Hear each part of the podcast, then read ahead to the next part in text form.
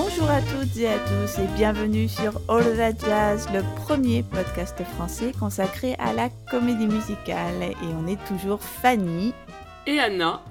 Et aujourd'hui, on vous propose un épisode relativement court sur un film récent qui s'appelle Le Monde de Nate, Better Nate Than Ever en anglais, jeu de mots très très euh, malin. C'est un film qui est disponible sur euh, la plateforme Disney Plus depuis le 1er avril dernier. Et que nous avons regardé euh, juste à sa sortie avec une, on va dire, un empressement tout à fait régressif. on s'est jeté sur cette production qui, en réalité, hein, et on, est d'accord, c'est plutôt un film destiné aux enfants. Mais ne sommes-nous pas tous et toutes de grands enfants? Il s'agit donc d'un film américain qui a été réalisé et écrit par Tim Federle, qui est en fait une adaptation de son roman euh, du même nom qui a été publié en 2013. Tim Federle, c'est le scénariste et producteur exécutif de la série High School Musical The Musical The Series, également sur Disney+. Et donc, ça n'est pas étonnant, on va y revenir, hein, qu'il y ait à, à, ce point une très très grosse vibe High School Musical sur ce film, et c'est aussi pour ça qu'on l'a bien aimé. Oui, c'est clair. À noter qu'il a été euh, produit entre autres par Mark Platt, qui est un producteur hyper actif dans la comédie musicale, à la fois au cinéma et sur scène, et qui a la particularité d'être le père du célèbre comédien Ben Platt. Ah ben tout s'explique. D'accord. C'est pour ça que Ben Platt est partout. bah oui. Alors Anna, de quoi ça parle en fait, euh, le monde de Nate? Alors, le monde de Nate, ça parle de Nate, qui est un ado de 13 ans, passionné par les comédies musicales, mais incompris notamment par son frère et harcelé à l'école. Ah là là, comme c'est original déjà le début, je suis dans un monde tout à fait inconnu. Après avoir échoué à obtenir un rôle euh, principal, on va dire, dans le musical de son école, c'était Lincoln la comédie musicale, ça m'a fait rire ça. Ça fait rêver. Il part en cachette à New York avec euh, sa meilleure amie Libby pour auditionner pour l'adaptation musicale de Lilo et Stitch. Alors, on va vous dire quelques mots des principaux interprètes de ce film. Et bah, tout d'abord, celui qui joue le, rôle de Nate, Nate Foster est joué par Ruby Wood, qui a été euh, choisi par le réalisateur parmi des centaines de candidats, euh, évidemment, pour des productions de ce type. Apparemment, c'est l'authenticité de l'acteur qui a retenu euh, l'attention et qui lui a fait obtenir le rôle. Il avait auparavant joué donc sur scène dans Charlie et la chocolaterie, dans la version tournée états-unienne, et il avait tenu le rôle de Charlie. Le frère de Nate, Anthony Foster, qui est donc le grand frère euh, du petit Nate, est joué par Joshua Bassett, qui n'est autre que Ricky dans High School Musical, The Musical, The Series. On commence déjà à voir poindre quelques similarités. La meilleure amie de Nate, Libby, est euh, jouée par euh, Aria Brooks, qui est aussi donc une jeune actrice, qui avait auparavant tenu un rôle récurrent dans la série All That sur la chaîne Nickelodeon. Et dans le rôle de la hum, tante de Nate, donc euh, Aunt Heidi, on retrouve Lisa Kudrow, que bien évidemment euh, on ne présente pas, qui est toujours dans un rôle qui est proche hein, bien sûr de, celui du rôle de Phoebe dans Friends. Euh, ici un rôle de femme indépendante et excentrique. Bon, évidemment, comme pour les autres acteurs de Friends d'ailleurs, elle a cette persona de Phoebe qui va lui coller à la peau pendant encore longtemps et sans doute pour le meilleur, puisque moi je l'ai trouvé plutôt pas mal dans le film. Bah oui. Alors le père de Nate est joué par Norbert Leo Butts. C'est un acteur de Broadway très prolifique qui est connu notamment pour avoir créé le rôle de Fiero dans Wicked et qui est lauréat de deux Tony Awards pour Dirty Rotten Scoundrels et Catch Me If You Can. Dans le rôle de la mère, donc qui est sa femme, c'est Michelle Federer qui est la femme de Norbert Leo Butts dans la vraie vie. Et d'ailleurs, ils se sont connus sur Wicked où elle jouait Nessa Rose. Le directeur de casting, c'est Brooks Ashmanskas, qui est un acteur de Broadway aussi, qui a notamment créé le rôle de Barry dans The Prom. Vous savez, c'est le rôle qui est joué dans le film The Prom par James Corden.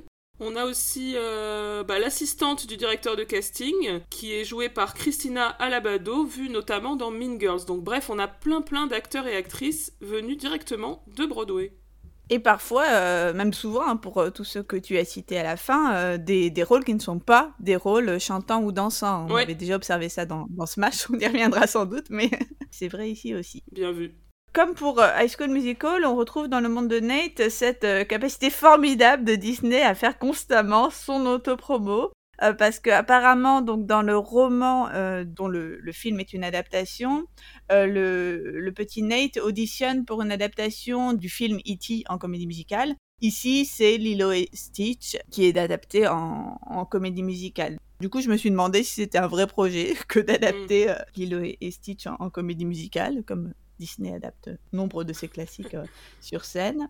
Euh, on peut aussi remarquer que dans le plan sur Times Square, puisque évidemment il y a une scène qui se déroule à Times Square, hein, puisqu'on est à New York, on voit particulièrement bien le Disney Store, on voit aussi la bande-annonce du film Cruella, donc on est, on est dans un univers de Broadway qui est entièrement euh, réarrangé à la, à la sauce Disney.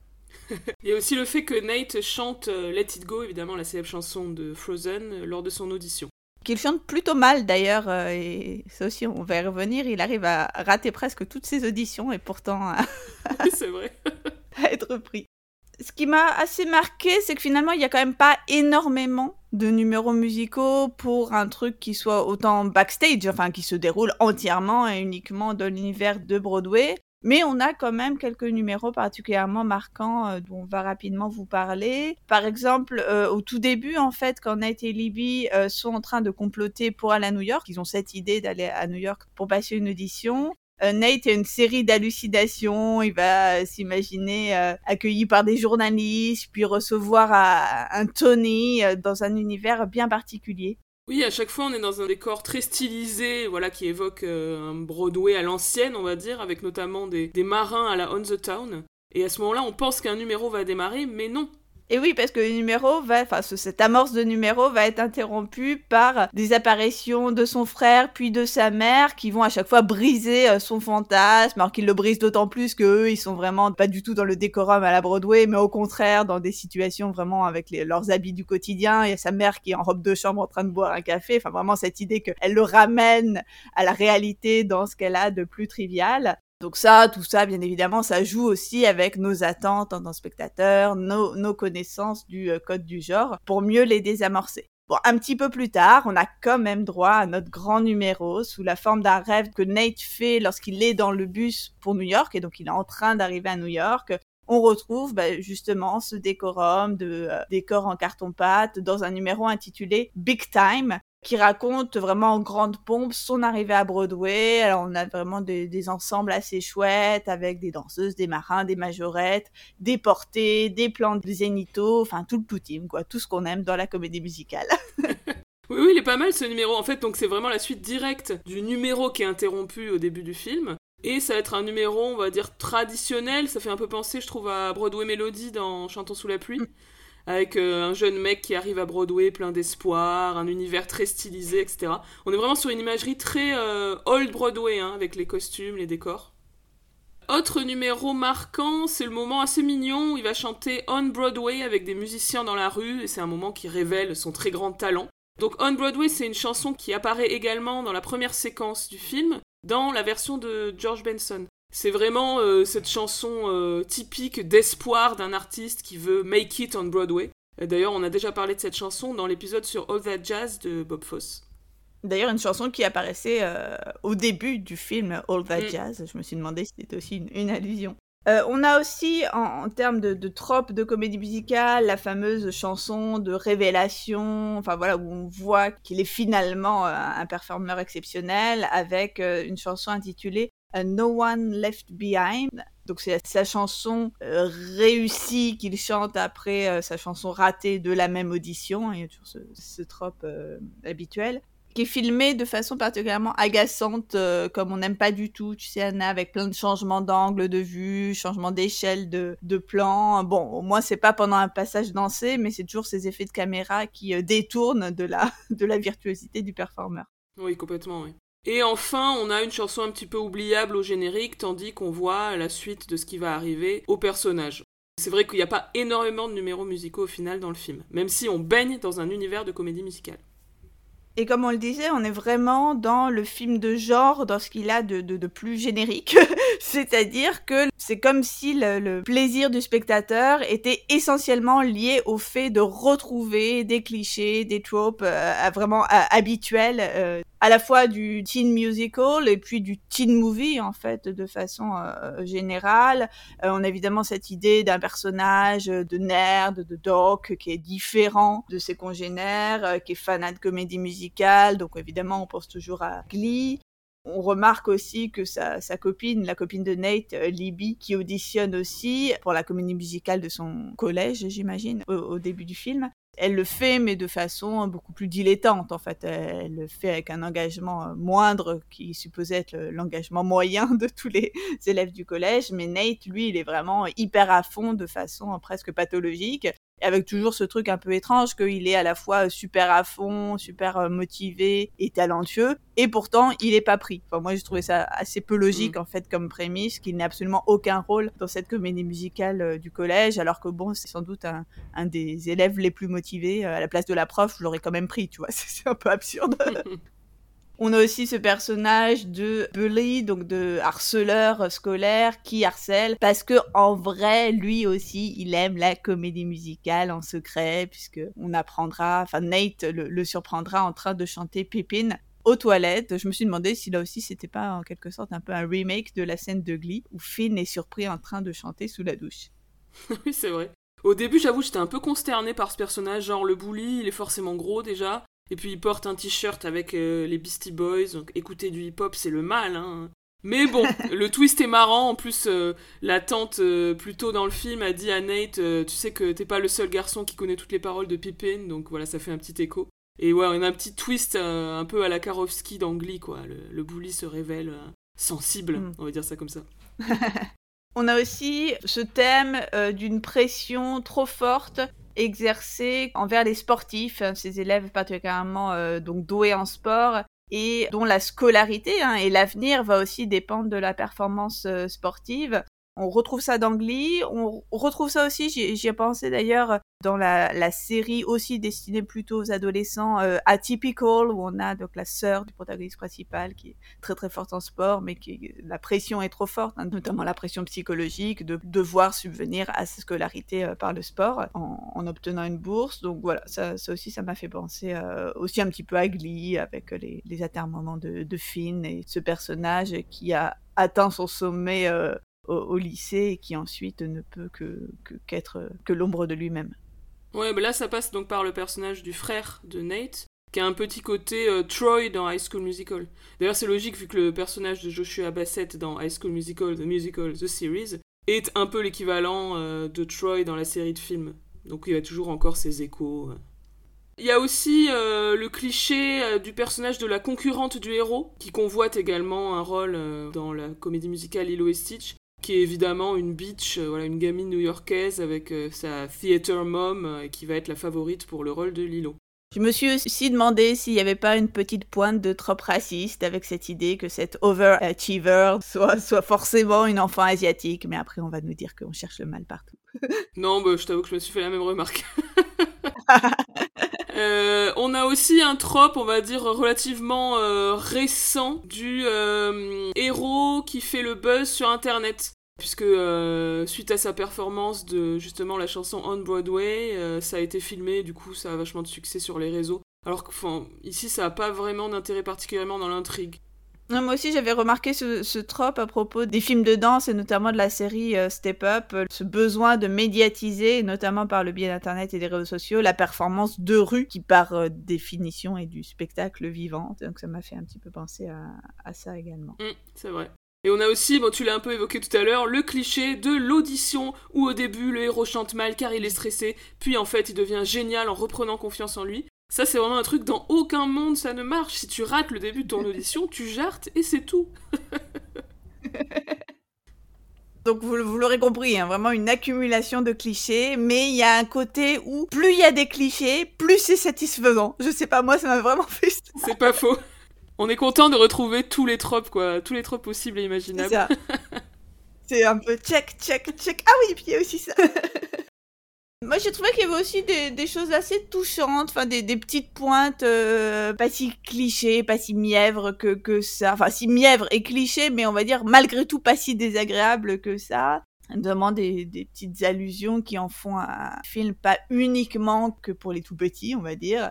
Euh, notamment le passage dans le bus où euh, donc c'est un moment où Nate veut rester à New York parce qu'il veut continuer le processus des auditions et euh, Libby, euh, elle rentre euh, bah, là où ils habitent, d'ailleurs je ne sais pas exactement où ils habitent, et elle lui fait un peu une déclaration, et lui, il lui répond que il n'est pas comme ça, donc il crypto-dit qu'il est gay en fait. Hein. mais c'est tellement sibyllin, en tout cas pour la protagoniste, qu'il y a une dame qui est assise dans le bus à côté qui dit à Libby Laisse-le partir et je vais t'expliquer pendant le trajet retour je, connais ça et moi j'ai même épousé le type. Donc voilà, j'ai bien aimé cet échange. Oui, oui, c'est assez mignon. Ce qui fonctionne aussi pas trop mal, c'est la relation avec le frère, je trouve. Puisqu'on a donc le personnage de Nate qui souffre euh, que son frère, qui est un peu un mec de base, on va dire, hein, puisqu'on l'a dit, c'est un sportif, etc. Il souffre que ce frère ait honte de lui. Et du coup, voilà, il y, a tout ce parcours du film où à la fin, on va avoir une réconciliation des deux frères. C'est évidemment très prévisible, mais c'est touchant. Et puis en parallèle, on a le conflit sous-jacent entre la mère et la tante aussi. Elles se parlent plus depuis des années. Et euh, pareil, elles vont être amenées à, reprendre contact. C'est très bateau, mais ça fonctionne plutôt. On peut noter euh, évidemment aussi hein, de grosses invraisemblances et incohérences, par exemple sur le processus d'audition. Euh, le fait qu'ils puissent continuer le processus alors que de toute évidence il n'est pas accompagné par un adulte. Bon, on va dire que ça passe quand même. Euh, oui, mais c'est surtout qu'au début, ils insistent vachement sur cet aspect, puis ensuite, euh, personne ne revérifie, donc pourquoi avoir fait tout un plat sur le fait qu'ils pouvaient pas participer Enfin bref. Autre incohérence aussi sur le fait que bah, Libby, euh, au début, comme je l'ai dit tout à l'heure, elle est censée être super amoureuse de Nate. Puis d'un coup, non. Finalement, ils sont juste potes et ça va très bien comme ça. Et elle est heureuse d'avoir euh, trouvé euh, sa vocation. Et sa vocation à elle, c'est d'être agent. Donc, euh, si on peut le remarquer malgré tout, c'est-à-dire d'être son adjuvant et son faire-valoir à lui, quoi. Ouais, moi j'ai trouvé vraiment assez nul en fait ce, ce plot amoureux. Ça apporte pas grand-chose à l'histoire. Et voilà, ce truc de la meilleure amie, en plus non blanche, qui n'est là que pour mettre en valeur le personnage masculin en étant amoureuse de lui, enfin, c'est un peu relou. Un peu comme dans Everybody's Talking About Jamie, on en avait parlé. Hmm. Et enfin, l'autre truc qui m'a un peu agacé dans le genre euh, truc complètement incohérent, improbable, c'est euh, la tante euh, qui abandonne son audition pour une pièce, un truc super prestigieux où elle a obtenu l'audition, etc., pour aller voir son neveu chanter. mais Genre non meuf, euh, va passer ton audition, c'est la chance de ta vie quoi. Et en fait ça se résout à l'arrache au générique parce qu'en fait même si elle est pas allée à l'audition, elle obtient quand même le rôle. T'es là, non en fait dans aucun monde. Bref. Moi, finalement, face à cet euh, objet, on va dire, euh, qui, est, le monde de Nate, je suis assez impressionnée qu'un tel film existe. Euh, ça veut dire que est-ce que c'est à ce point marginal euh, les, bébés, enfin les enfants quoi, qui aiment les comédies musicales? Finalement, euh, il y a tellement de productions mainstream qui vont mettre ça en avant, tout en soi-disant mettant l'accent sur le fait que c'est un truc de niche. que moi vraiment je, me suis pas loin de penser que c'est pas du tout un truc de niche, c'est vraiment un truc assez mainstream aux États-Unis quoi.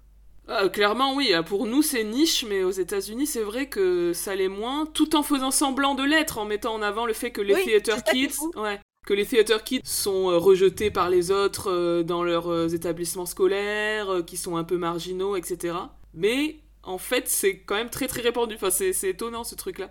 Et là, on est vraiment sur un film qui va faire plaisir à cette communauté. Hein. J'aime bien les allusions variées à Wicked, à Fiddler on the Roof, à Geisel Dolls, à Pippin. On n'est pas sur des trucs, euh, c'est pas juste Disney quoi, c'est vraiment l'ensemble de l'histoire de la comédie musicale, de l'histoire de Broadway qui est convoqué euh, de temps en temps, euh, c'est très ponctuel, hein, c'est dans des dialogues, etc., mais par les personnages, donc c'est vraiment adressé à des gens qui connaissent bien, même des pièces relativement anciennes.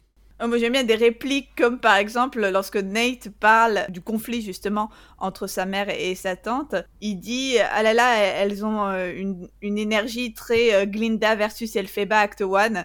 Enfin, c'est quand même très euh, spécifique hein, comme réplique et comme référence pour comprendre. Faut connaître et avoir vu Wicked, quoi. Donc ça, ça me fait marrer. Et ben voilà, on est sur un film qui est adressé aux fans de comédie musicale. Donc écoutez, si vous nous écoutez, c'est qu'a priori, ça peut plutôt vous plaire quand même. ça peut vous parler. Et voilà, et nous, on a vu, et enfin, moi personnellement, j'ai beaucoup aimé, même si euh, je vous l'accorde, c'est pas le chef-d'œuvre cinématographique du siècle. c'est plutôt mignon, ça vaut le coup d'être regardé. Dites-nous si vous l'avez vu et euh, ce que vous en pensez. On recevra vos avis avec un grand plaisir. Alors, est-ce qu'on fait la petite annonce euh, de notre prochain cinéma club? Bah oui. On vous l'annonce, notre prochain cinéma club aura lieu le dimanche 26 juin, toujours au cinéma L'Archipel à Paris, et nous regarderons tous ensemble le film In the Heights. Donc, euh, film d'été, film pour, euh, on va dire, euh, survivre à la, à la chaleur ahurissante liée au réchauffement climatique. Donc, venez oublier que la Terre brûle et tous vos soucis en regardant In the Right avec nous. Ce sera une atmosphère très estivale, très détendue. Venez en maillot de bain. Non, venez pas en maillot de bain. Enfin, je sais pas, quand même, venez si vous voulez en maillot de bain. Euh... Ça se tente. Ce sera super chouette. Eh bien, on en reparle euh, bientôt sur nos réseaux sociaux, etc. Et en attendant, merci de nous avoir écoutés et à très bientôt pour un nouvel épisode de All That Jazz. À bientôt.